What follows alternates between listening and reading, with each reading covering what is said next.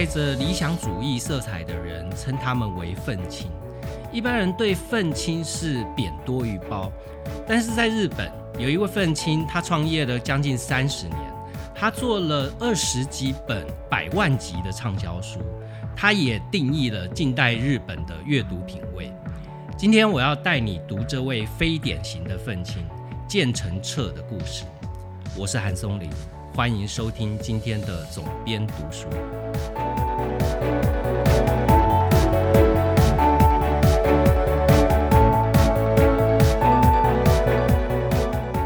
今天要介绍的这位日本幻东社的社长建成彻，一般人对他可能不是很熟悉。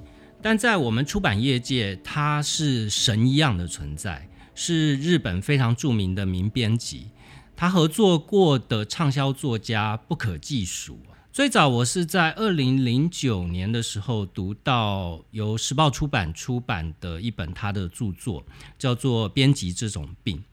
这也是我好朋友新经典出版的社长叶美瑶，那时候他任职在时报出版的时候，由他所。引进台湾的一本书，美瑶也是台湾非常知名的名编辑哦，在他手上做过了像村上春树这一系列的作品。建成册这一本编辑这种病，我觉得是他的一本代表作。后来他创了新经典，也出了非常多家喻户晓的著作，譬如说像深夜食堂这一系列的书。某一个程度，我觉得叶美瑶的创业跟建成册的激励脱离不了关系，但这个实际的心路历程可能还是要问他。我从来没问过他这个问题。有一次我逛书店的时候，在成品看到建成册的新作，叫做《读书这个荒野》。那这一本书是在他六十八岁的时候写的，他现在应该也七十岁了。这距离编辑这种病这本书在二零零九年出版，已经长达十多年的时间了。于是我很好奇，我想看看说建成策他在经过了这几年，尤其是他在人生的已经很明显是他的下半场的时候，他对于我们出版这个行业还有什么样的看法？所以我就买了这本书。那当然，里面很多的论述不外乎是编辑这种病里面他提到的。但是我觉得这一本呃读书这个荒野这本新书，因为究竟他已经是在七十岁，也逐渐开始交班的年纪，所以他更圆熟的去阐述了他的一生跟编辑之间的关系。所以如果你是跟内容产业有关，呃，包含文创啊、广告啊、泛行销领域的，我觉得都可以一看。呃，看了读书这个荒野，如果你觉得你不太了解他，你可以回头去看他的几本旧作。那当然，我非常推荐编辑这种病。时报出版似乎在前一阵子也针对了十周年特别版，也出了一个新的版本。那另外这本书我也很推荐给一般人看。当然，你的工作可能跟出版的关联性不大。但是，就像我今天开题所讲的，建成彻的人生，他基本上就是从童年时代就是一个愤青，在念书的时候，他也是极度的愤世嫉俗，他带有很多的理想主义色彩，也就是说，我们常说的左派吧。现在有一个很流行的名词叫左交。但是他这样的人，为什么能够在四十二岁的时候，他只用一千万日元创业，大概相当于就台币三四百万？说来很巧，我的创业资本大概也就是这个数字。但是他的成就是非凡的哦，他在很短的时间内就把幻东社打造成一个大社，每年出版量都非常的惊人。更重要的是，他手上的作家都是日本近年来主导日本流行阅读品味的这些作家。所以，一个愤青为什么能够成为一家大出版社的老板，让这家出版社年年赚钱？不但是赚到了里子，也赚到了面子。所以在正式开始介绍建成彻的人生故事之前，我想先跟大家分享一下他打造畅销书的一两个例子。我觉得从这些看起来匪夷所思的案例，你可能可以更了解，身为一个编辑，他的路数是什么。第一个我要讲的是他人生中的第一本畅销书哦，那是在他二十几岁的时候做的。那这本书对于所有五六七甚至八年级生，我想有一些人可能都还有一些印象，叫做公文式数学。尤其对我们这种文组的，然后在联考那个时代，数学都是最头痛的问题。那个像无字天书，怎么样都看不懂。然后你硬背死记，你考出来成绩永远都是这样。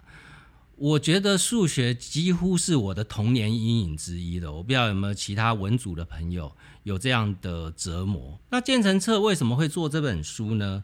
是因为他那时候大学毕业到第一家出版社任职的时候，他有一次走在路上，他看到了路边公文式数学教室的招牌。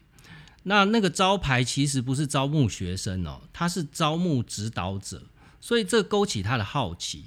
他想说，补习班的广告为什么是招募指导者，而不是招募学生呢？所以他就打电话去问，问了之后才发现，公文式数学它有一套属于自己的运作逻辑。他们的做法是让你在家自自学如何教小孩学算术的方法。那应征的人经过公文式数学的指导，如果合格，就可以从总部拿到讲义。然后再自家招生、开班授课，你可以这样看，它就像是早年的连锁加盟体系的补习班。所以建成策觉得很有趣，他就亲自的造访这个公文式数学他的办公室，那就去说服公文式数学，请他们出书。那当然，公文式数学当年还是一个小机构，他大概办公室里面也就十来个人吧。然后会员大概五六万人，那时候建成策的想法是说，他觉得这五六万人如果出一本书，这五六万人里面有一定的比率会买单，那就可以确保出版社的利润有一定的保障。但是公文式数学的老板还半信半疑哦，因为他们从来没有接触过出版，他也不知道到底出这个书可以对他带来什么样的帮助跟好处。再加上他们不擅长去把他们的算术的做法去把它变成一本书，用文字来解释。但建成策就不放弃，他非常热情的去说服公文式数学，认为这样的做法对他们一定会有帮助。那他们不会写怎么办？呃，建成策就没关系，我来帮你。所以这本书就等于是公文式数学跟建成册的一个合作的创作，大概有一半的内容都是由建成册所写的。所以这本书在一九七四年出版，书名叫做《公文式数学的秘密》。这本书是几乎是一个全垒打型的畅销书哦，它在一上市没有多久就卖出了三十几万本。这也是建成车他自己从头到尾，从企划到执行到最后上市的第一本畅销书。那书一畅销，商机就跟着来了。所以公文式数学从原本一个非常小的公司，它一下子爆红，每天的电话都接不完，永远都打不进去。连建成策他身为这本书的编辑，他要找公文式数学，他打电话都永远打不通。所以在我们那个年代，公文式数学几乎是等于把数学分数考好的代名词了。后来建成策转换到角川书店工作，因为他想要当一个文学编辑。那做一名文学编辑，你要掌握大作家是非常重要的事情，因为大作家可以保证一家出版社的基本的销量。他在角川的时候，他最想争取的是五木宽之。那吴木宽之在当时已经是非常知名的作家了，也得奖无数。角川跟吴木宽之之前从来没有合作过。早年日本的文学出版社，包含我们现在都还看得到，他们会用文学杂志来作为去长期跟作家建立关系的一个方法。但是建成册碰到的问题是他当初只是一个之前的文学编辑，他也没有任何在文学圈。能够拿出来说嘴的傲人经历，刚刚讲到的公文数数学，那终究是一本实用型的工具书。他要如何争取像五木宽之这样的知名作家来跟他合作呢？他那时候做法看起来很笨，但是却是一个当你手上没有太多资源的时候，你可以用的做法。首先，他读完了五木宽之的所有作品。然后他找出了吴木宽之的地址，他开始把他每日读书心得用写信的方式写给五木宽之。不只是他的作品，还包含媒体对于五木宽之的报道。只要有刊出来一篇，他就一定在五天之内，他就把心得写信给五木宽之。那为什么是五天呢？因为他认为说他的名字里面有个五，所以他给自己这样的一个标准。他不断的写，写到第十七封信的时候，他开始收到一张明信片。这张明信片上留下的话是：“谢谢你每次都会读我的作品。”那署名的是五木宽之内。那内是什么意思呢？就是内人的意思。所以由此可知，这封明信片是五木宽之的太太帮他代笔写的。但是建成策还是很开心哦，总算他确认了五木宽之知道他有在读他的作品，他寄过去的信他都看了。直到建成策写了二十五封信之后，他终于有机会跟五木见面。第一次见面，五木宽之就用一种长辈未免晚辈的说法，他说：“你呀，你写那些信很辛苦吧？”建成策就直接回他说：“我无论如何都想要跟吴木宽之老师合作。”那结果没想到后面再也不用解释多余的东西了，吴木宽之就回他说：“嗯，来做吧。”就这样，一部作品没有经过任何的协商。合约的确定就这么达成了协议了。那是因为建成策把他所想要讲的话，所想要说服五木宽之跟他合作的事，全部都透过那二十五封信原原本本的把它写出来。这一部五木宽之跟角川书店合作的第一本书，书名是《燃烧的秋天》。这部作品光单行本就卖了五十几万册。而且还被改拍成电影。同样搞定作家的传奇故事，还发生在石原慎太郎身上。呃，石原慎太郎，台湾比较多人知道的是，他曾经是东京都知事，但他本身也是一个非常知名的文学家。建成车在学生时期就大量的阅读石原慎太郎的作品，甚至石原慎太郎的作品某一个程度建立了他。立志要成为编辑的一种价值观，他是怎么搞定石原慎太郎呢？当时石原慎太郎已经是非常知名的政治人物了，所以你要约他见面也不是太容易。那他第一次跟石原慎太郎见面，他带着四十朵玫瑰。那四十朵玫瑰是怎么来的呢？是因为那时候石原慎太郎四十岁左右。所以他带着四十朵玫瑰去送石原慎太郎，这样的举动让对方当然相当的惊讶。他非常难为情的笑着说：“第一次有男人送玫瑰花给我。”建成策当然是当面的表达他有多想跟石原慎太郎合作，他读了他多少作品，他想要怎么样做他的作品。对一个大作家来讲，这些话任何一个编辑都说得出来，也都做得到，对吧？刚刚建成策用玫瑰花这一招争取到石原慎太郎的关注，现在他要使出他的大绝招了，所以他就开始背石原慎太郎的著作，他开始背一行接一行这样背出来。石原慎太郎听了非常的惊讶，建成策告诉他说：“我可以把整本书都背出来。”就在建成册背了大概四五分钟以后，石原慎太郎苦笑的说：“好了，你不用背了。”我们来合作吧。这些故事都让我会心一笑，因为在很多年前，我也曾经因为看到媒体上面有一篇文章，文章写的是建商怎么样用一些一般消费者不知道的技巧来偷工减料，所以我看到这篇文章以后，我就很想联络到写这篇文章的人，我想说服他出书。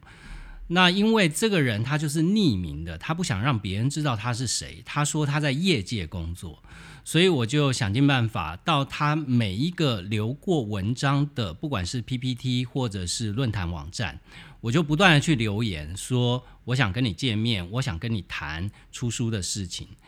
一开始完全没有回应，我甚至请托了对于房地产非常熟悉的朋友去帮我打听。但也没有消息。后来我还是不放弃的，不断去联络这位作者，就直接打电话给我，跟我联系了。这位作者是十位，堪称全台湾最知名的黑心教主。到现在，我们还可以在很多地方看到他活跃的身影。但我觉得建成册给我的启发，不全然是这些技巧面的东西，更多的是。他从小就是一个坚持理想主义的人，他的阅读的书，他的做人的行为准则，都带着很浓厚的理想主义色彩。但是这样的人在现实社会里面，他又要怎么去平衡在理想与现实中间得到折冲呢？这是我对于建成彻他一生的故事感到兴趣的最重要的主题。音乐之后，就让我告诉你一个愤青华丽转身的故事。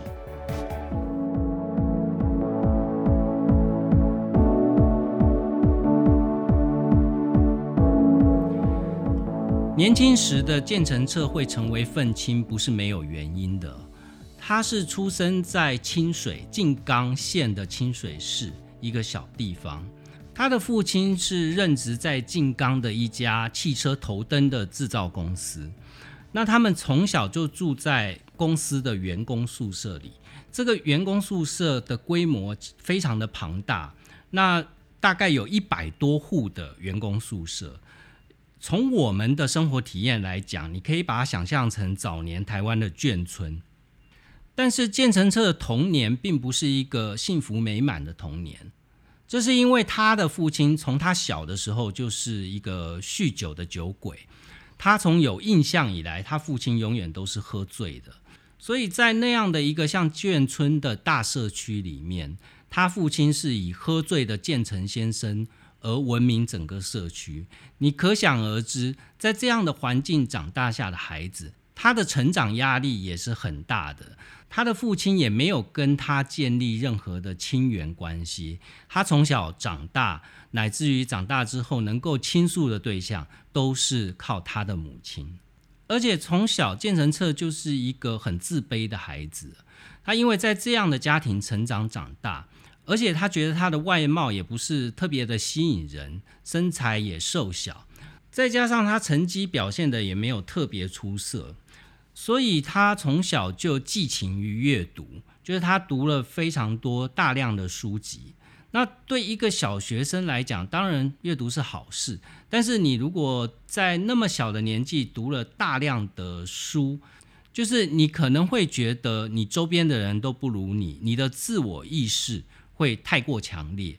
但同时，旁边你的同才也并不这么评价你，因为对一群小孩来讲。你特别会读书，尤其是读那些跟课业无关的书，其实并不是值得拿来说嘴的一种优势。那建成策也不是一个特别讨老师喜欢的小孩。他说，他印象里面，他的吉任老师因为常常会带他的小朋友来学校上课，那班上的同学就会逗弄这个老师的小孩。那建成策非常喜欢小孩，所以他就去逗弄老师的小孩。但是这个老师就说：“你不要碰他，我不喜欢你，你不要碰他。”对一个小学生来讲，这是很大的情感上面的伤害。这样的自卑就一直跟随着建成策，一直到他的国中阶段。他在国中的时候，还是被成为同学们集体霸凌的对象。就像那位现在非常红的脱口秀演员叫曾伯恩，伯恩也有讲嘛，他说他小时候就是被一群男生架起来打手枪，这是他的童年阴影。健身社也遭遇到差不多类似的事情哦，但是他后来悟出一个道理，就是你要反抗。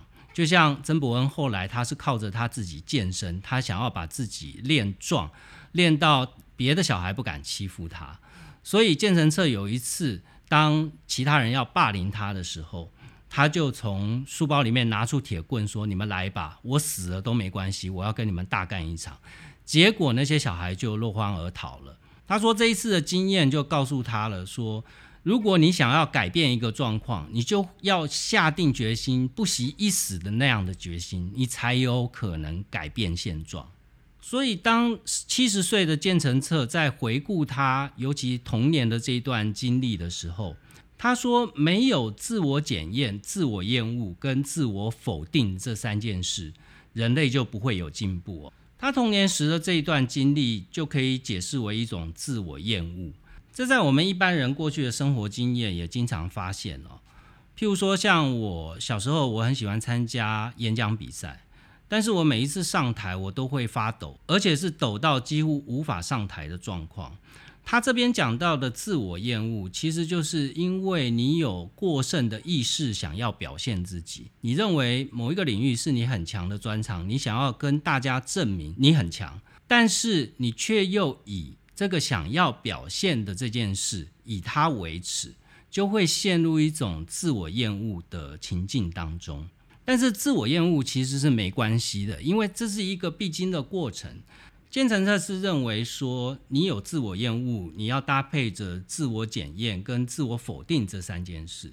自我检验就是你要客观的去评估跟检视自己的思考跟行动。就譬如说，我刚刚讲的，我很想参加演讲比赛，我想要别人来肯定我。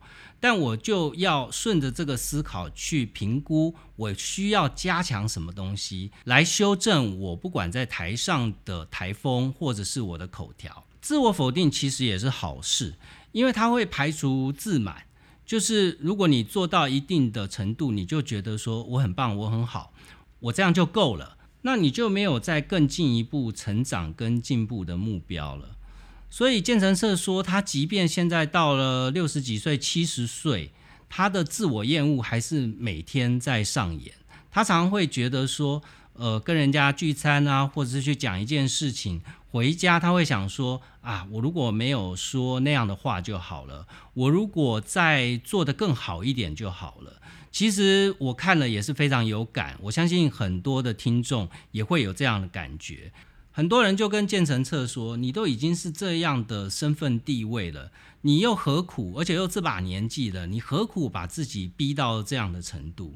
但是建成策说，他的人生价值观就是建立在不要忘记自我检验、自我厌恶跟自我否定上。他随时都会担心自己不行了，害怕自己呃面对未知的未来，不知道该如何去战斗。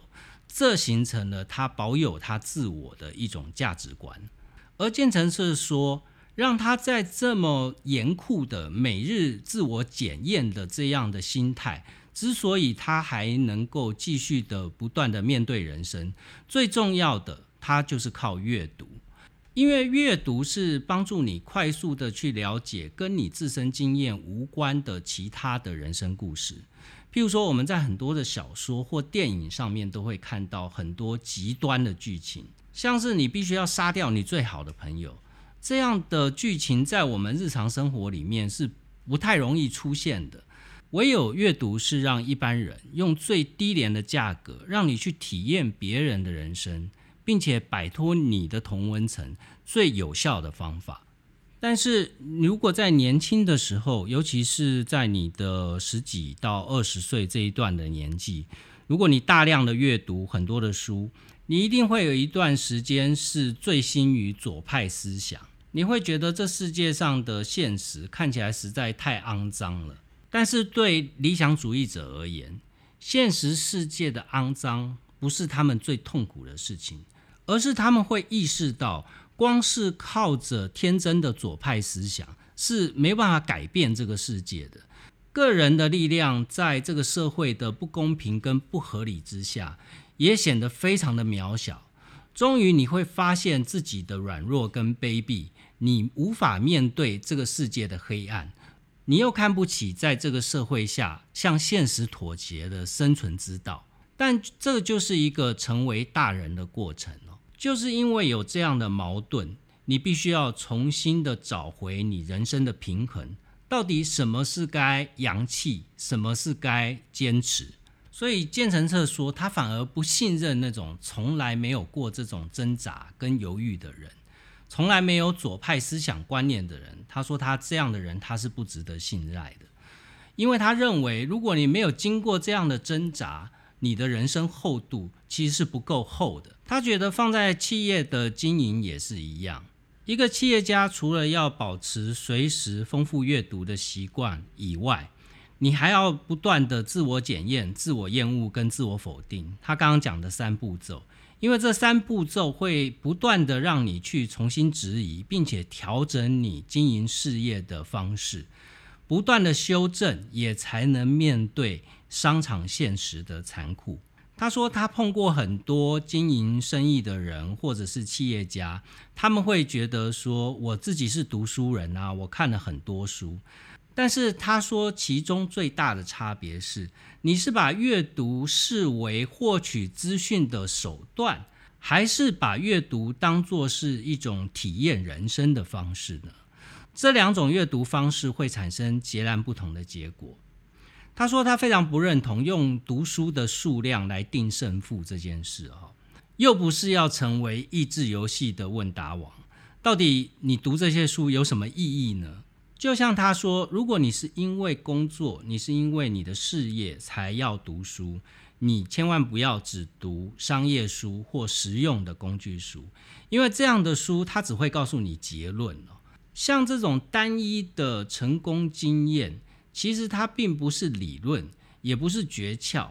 一般人你就算去复制它，也无法百分之百创造一样的成功。所以他建议我们阅读应该是透过读书去发现我们自己被这些内容所打动的瞬间。当你被打动了以后，你可以顺着这样的主轴去思考，这样累积下来的内容，其实某种程度来说是锻炼自己对他人的想象力。重点不是在于这书里面的内容到底写了什么，而是你感受到了什么。他在书中举例一本他在大学时代爱不释手的书，这本书彻底的改变了他身为一个理想主义者，却又能够在残酷的现实中生存下来的一本书。这本书是荷西托瑞斯所写的，描述拳王阿里的著作，叫做《卡修斯克莱》。这位被视为拳击界的经典传奇。他的本名就叫卡修斯克莱，但是因为他认为这个名字有奴隶的色彩，所以在一九六四年他改名为穆罕默德阿里。那阿里是一个早会型的拳击选手，他在很年轻的时候出道没多久就拿到了冠军，但是在一九六七年，他因为反对越战，所以他拒绝服兵役。也因此，他得到的重量级拳王的宝座就被取消，然后他的比赛权利也遭到暂停。对于运动选手来讲，他的黄金职业生涯被迫暂停是很残酷的现实。花了三年七个月的时间，阿里才真正的重新回到了拳击的擂台场上。但是，等他重回拳坛的时候，一般人都报以奚落、冷淡的目光，而他在复出之后的比赛也不断的落败，但是阿里还是坚持不断的参加比赛哦。到一九七四年，阿里在世界锦标赛上面，他要挑战当时最强的冠军选手。那这场比赛在一开始的时候，的确是符合大家的预测。阿里呈现一个完全在防守的状态，他几乎是没有还手。所有场内的观众都认为他被打倒只是时间的问题。但是在最后第八回合剩下十六秒的时候，他一改原本一直退到边绳不断防守这样的策略，他在最后剩下的时间一口气的连续出拳。在朝着对手的脸部击出了五拳重击之后，最后一个右直拳把对手打倒在擂台上。阿里这一招先靠着绳子建立他的防御，在最后一鼓作气的打倒对手，造成逆转胜。这样的方法被拳坛称之为“以神战术”。这一套战术也成为了拳击界永久不败的经典传奇。我们可以看到，阿里面对的是所有人的不看好，但是他没有因为这些不看好而否定了自我价值。他在自我检验、自我厌恶跟自我否定这三件事里面，重新的找到他的制胜之道。在赢得这场比赛以后，阿里仍然持续的活跃在拳击界。他一直比赛到他四十岁，一直到一九八一年他在退休。即便是他那个时候的身体状况已经无法再面对年轻选手的竞争。但是他坚持到最后，永不言败的这种表现，还是现今拳坛永远不变的传奇故事。一般来说，人生就是在不断的追求胜利。但是你有没有想过，如果你是阿里，大部分的胜利你都已经拿到手了，你曾经是世界拳王，你曾经拿下那么多的冠军奖杯，那接下来呢？再多拿几个胜利，对于你的人生来讲有任何的意义吗？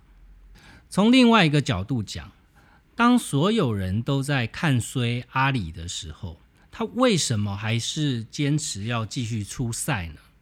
乃至于他到年纪渐长，到将近四十岁的时候，他依然在拳击场上奋斗。那个时候，他的体能状态已经让他打不赢比赛了。照世俗的标准来讲，我们会不知道阿里他到底在追求什么。但是建成策说，阿里他最后的身影都还是让人感觉很美。也就是说，我们每个人都有我们的巅峰期，都有我们的全盛时期。我们一定没有办法躲过衰退这件事。人的年纪会大，吸收能力会差，你会慢慢的跟世界的流行无法接轨。你的衰退也是必然的事情，就像在退休之前的阿里，他一定存在着某一种信念，去让他愿意站到最后一刻。建成策告诉我们的就是，只要你愿意付出压倒性的努力跟决心，你不管处在任何逆境，你都可能可以重来。即便你到最后你还是战输了，你留下的身影还是会让别人记得。这个就是阿里的生存之道。除了这本记述拳王阿里一生奋斗过程的书之外，另外一位让他从愤青的理想世界中找到力争上游的力量的一位作家，就是我们熟知的海明威。当然，他说的就是《老人与海》这本书。那我想这本书很多人都看过了。我觉得海明威之于我个人的意义来讲，是第一个，它是一个非常精简的文体范本。如果你今天想要看不是那么叙述冗长、用字非常精准，海明威绝对是文坛目前没有任何人能够超过他。他可以用一个句子就讲了一个故事。第二件事，海明威的所有作品大部分都在讨论。人所存在的价值，你就拿《老人与海》来讲好了。《老人与海》描写的是一个老渔夫，他跟一条巨大旗鱼搏斗的故事。到最后，捕鱼这件事已经无关乎他的生存所需的问题了。就是说，他为了抓这条鱼，不是为了赚钱，不是为了温饱，而是他必须要去做这件事。那就像是他人生必须要完成的一件事，即便付出生命代价也在所不惜的事。到最后，他总算抓到这尾鱼了，但是在返回港口的过程，这尾鱼却被沿路拖回来的其他鱼给吃光了。这对我们所有的读者都产生一个反思：如果人生的一切努力都是徒劳无功的，那我们为什么要去追求这件事呢？建成车就说，他有一句话永远是贴在他书桌前面，当做他做人处事的座右铭。他时不时就会重新去读这句话。这句话就是“胜利者就是一无所获”。海明威有大量的作品在讨论成功与失败这件事。印象里面，我曾经看过一个他的短篇小说，叫做《五万块》。这个故事也是在讲拳击手的故事。主角是一个一心求败的拳击手，叫杰克。那这个拳击手他是压住对方赢，他希望他自己败了以后，起码可以捞点好处。但是没想到主头比他更阴，主头结合他的对手，想要用犯规，也就是去刻意的去攻击杰克的要害，那造成技术性的犯规，把杰克的赌金给吞下来。杰克明明知道对方用阴招，而且对方攻击的要害让他实在是痛不欲生。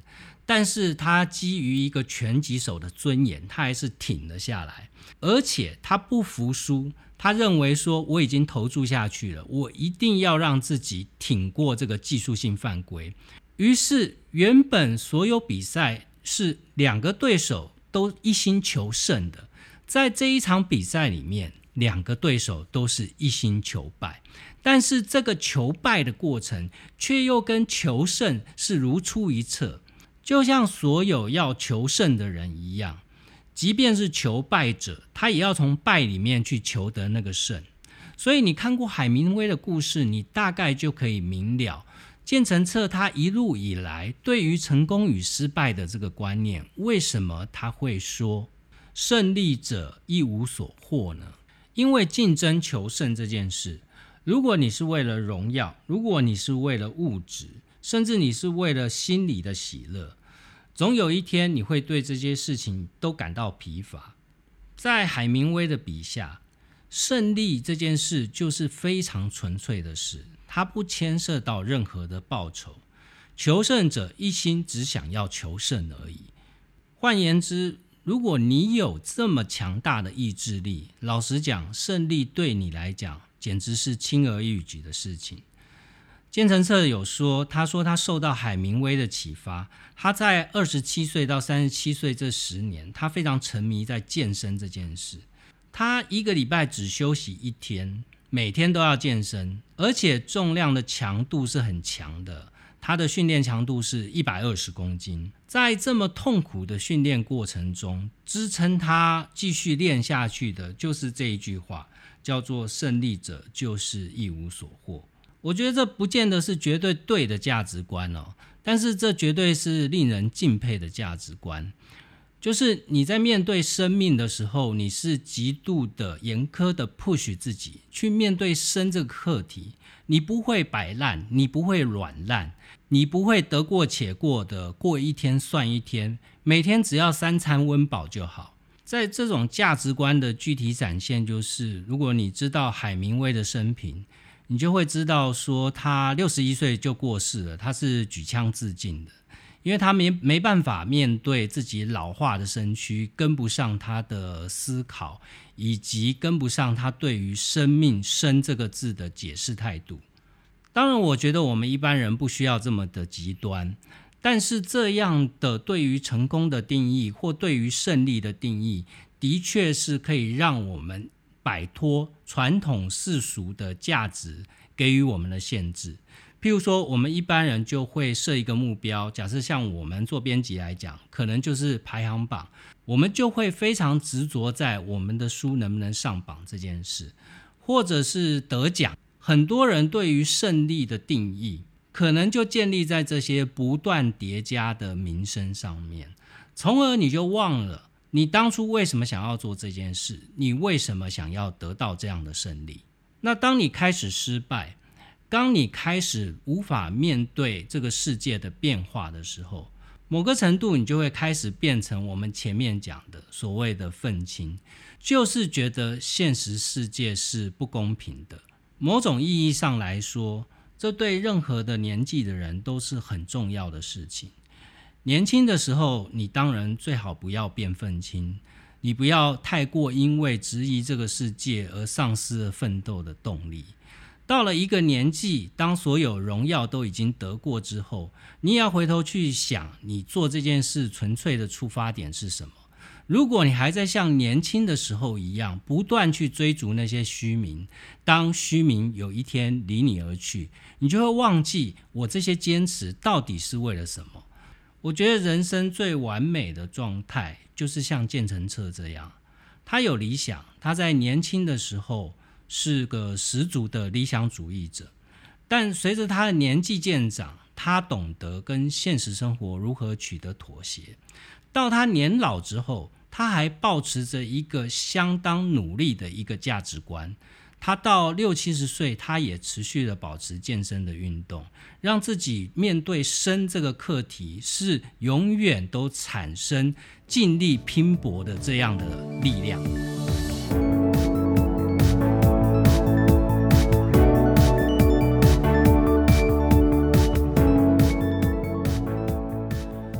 个建成册的观念，我觉得可以给一般人很多的启发的是。他认为人跟动物最大的差别在于人会使用语言。这个意思用通俗一点的话来讲，就是我们常看到一些畅销书叫做说话术，教你怎么说话。但是建成册认为，所有的语言的奠基是来自于你阅读的基础。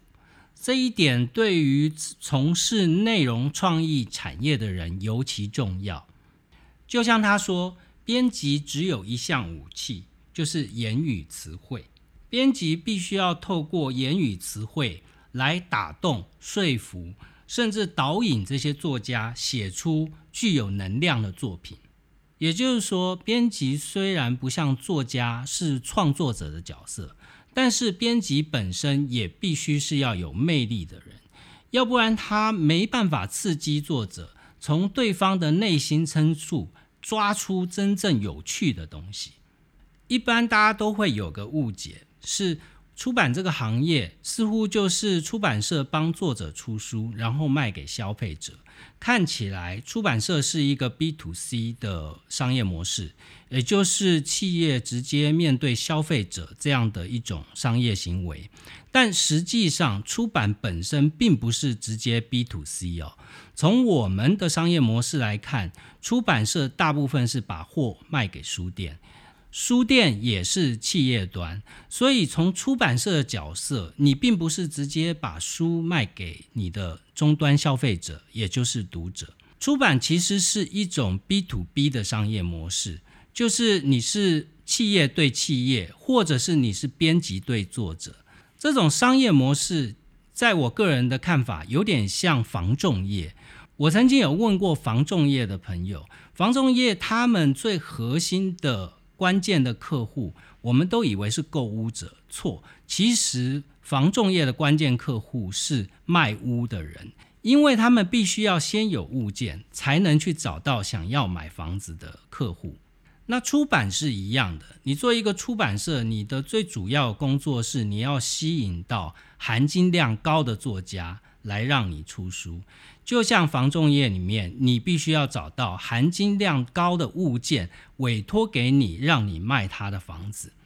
那作家为什么要把他的作品交给某一位编辑、某一位出版社呢？我个人在这个领域的观察，其实有能力的作家、有知名度的作家、自己作品卖得很好的作家，他们需要的其实并不是一位听话的编辑哦。他需要的编辑是，你可以帮他看到他看不到的地方。那以建成册在他这几十年的编辑专业生涯里面，他说，作为一名编辑，对于一个作家，你随时手上一定必须要有三张必胜的王牌才行。不管你今天你的作者是传统的作家，或者是某一个领域的达人。或者是明星，甚或是运动员，建成册的配方都是一样的。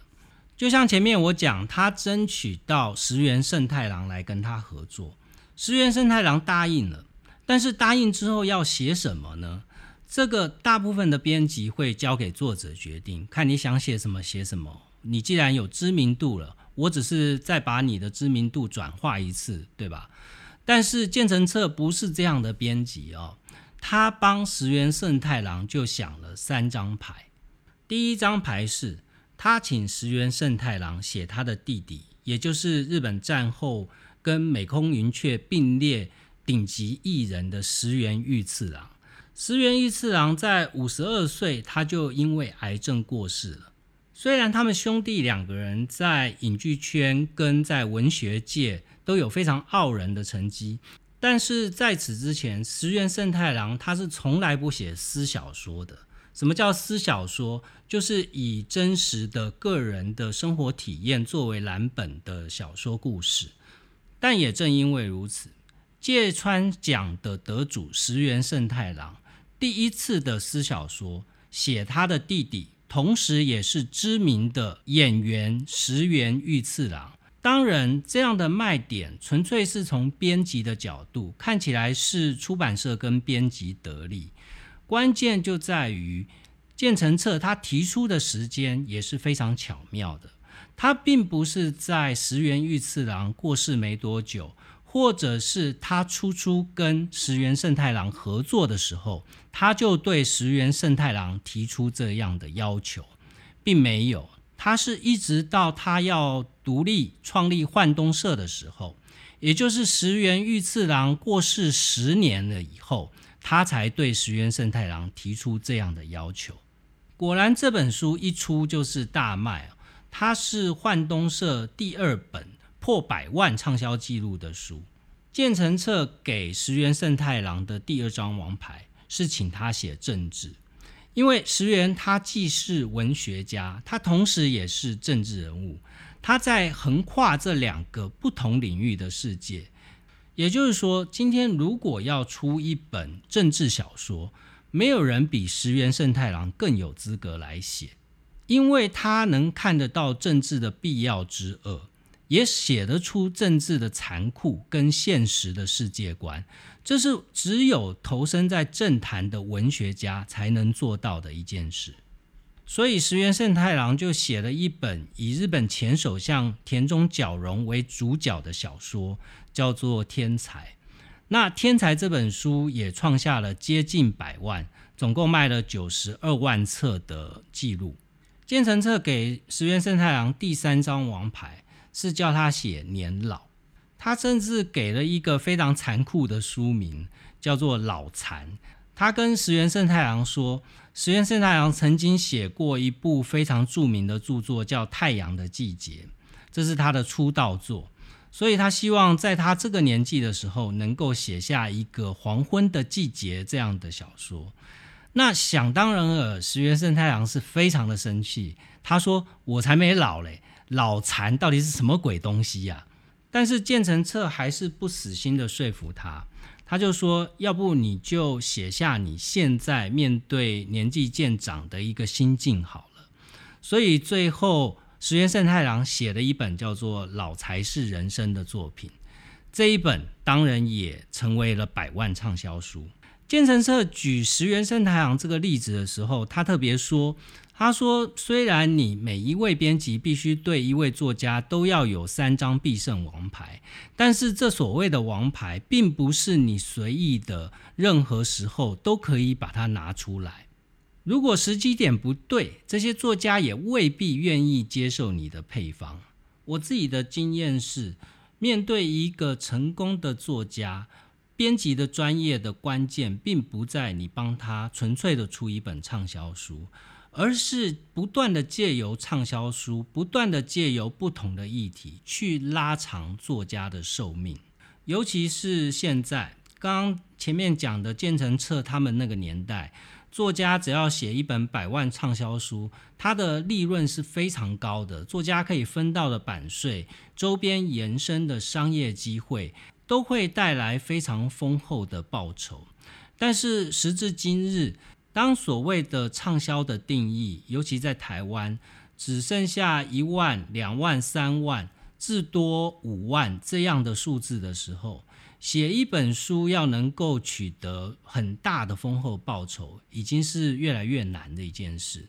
但现今在我们的出版行业，作为一个编辑，如何运用现有的出版出书这样的工具，帮作者延伸他的知名度，跟延伸他的生命周期就很重要。第一个是，譬如说，你不能让作家不断的写重复的主题，他每一个新的作品必须都要有新意，要不然现在的粉丝都很精明，一个作家如果持续在卖老梗，卖一次两次，后面的粉丝也不会再买单。书卖的不好，不仅是出版社赔钱，还要赔上作家多年来建立的声誉。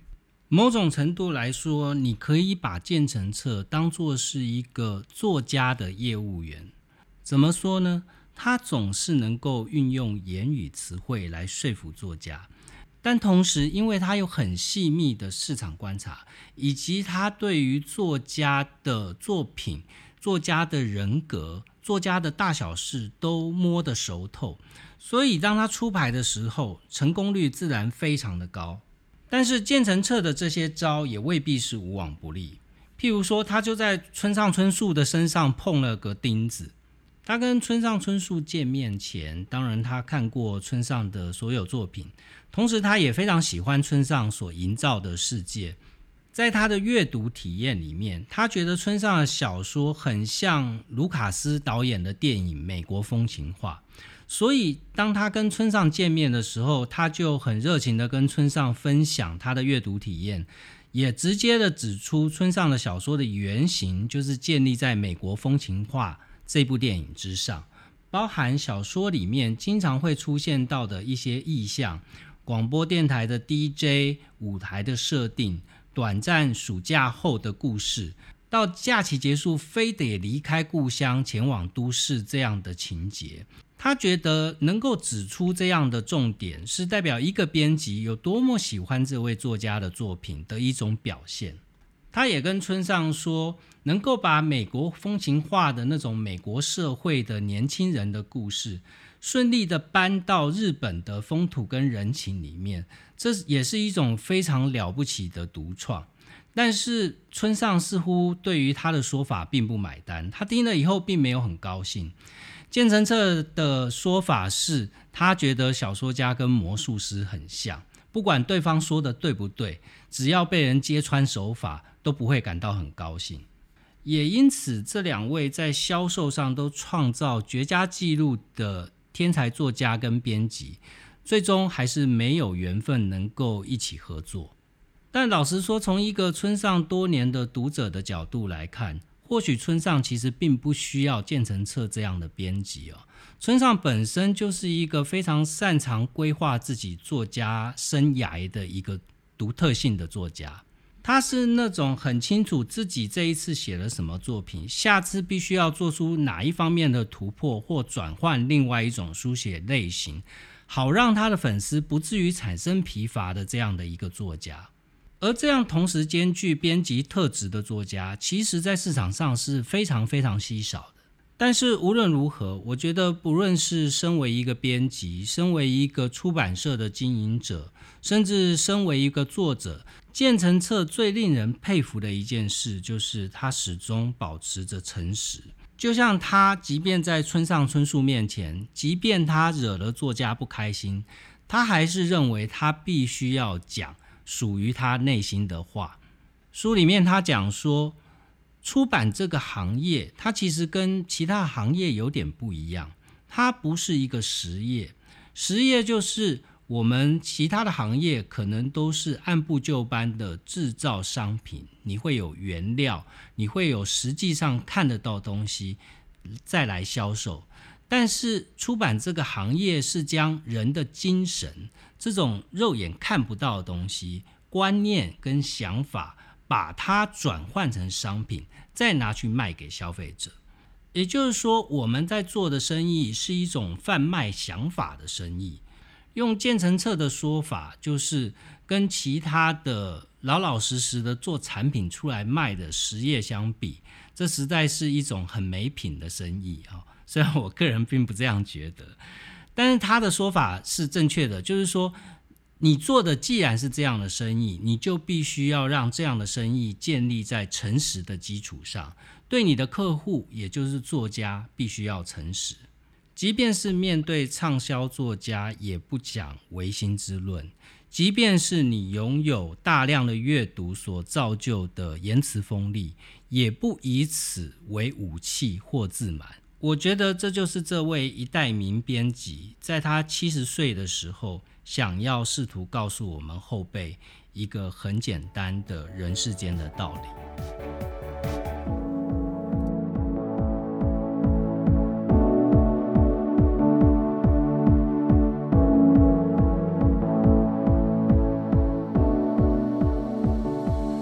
德国的哲学家黑格尔说：“所谓的教育，就是透过正反合这三者产生的阳气的一个过程。这里所谓的阳气，并不是丢掉的意思哈，而是透过反省，把人导引到一个更高的层次。所以，当你下次有自我嫌恶的情况发生的时候，不妨想想建成彻说的，打开一本书。”感受这本书能够让你触动心灵的字字片语。希望你喜欢今天的节目，也请帮我留下五星评价。上周有一个朋友在 Apple Podcast 上面留言，他是呃 Serena 零九一一，他是每天要从台北新竹这样通勤的一位听众。然后他说，每天通勤的漫漫长路上听我的节目。呃，就不会想到说今天高速公路是否特别塞车。对，节目长还是有这个好处哦。那我自己很多朋友跟我建议说，我的节目长度好像都超过一个小时，是不是可以裁成两集，或者是试着把节目讲短一点？但我目前其实我是没有在算节目时间的，就是一本书，我觉得我想讲它多少内容。最后讲出来可能就是一个小时，也有可能最后讲出来是三十分钟或四十分钟，反正目前就先这样做了。所以如果刚好节目长度够，呃，符合大家通勤的需求，那我很开心。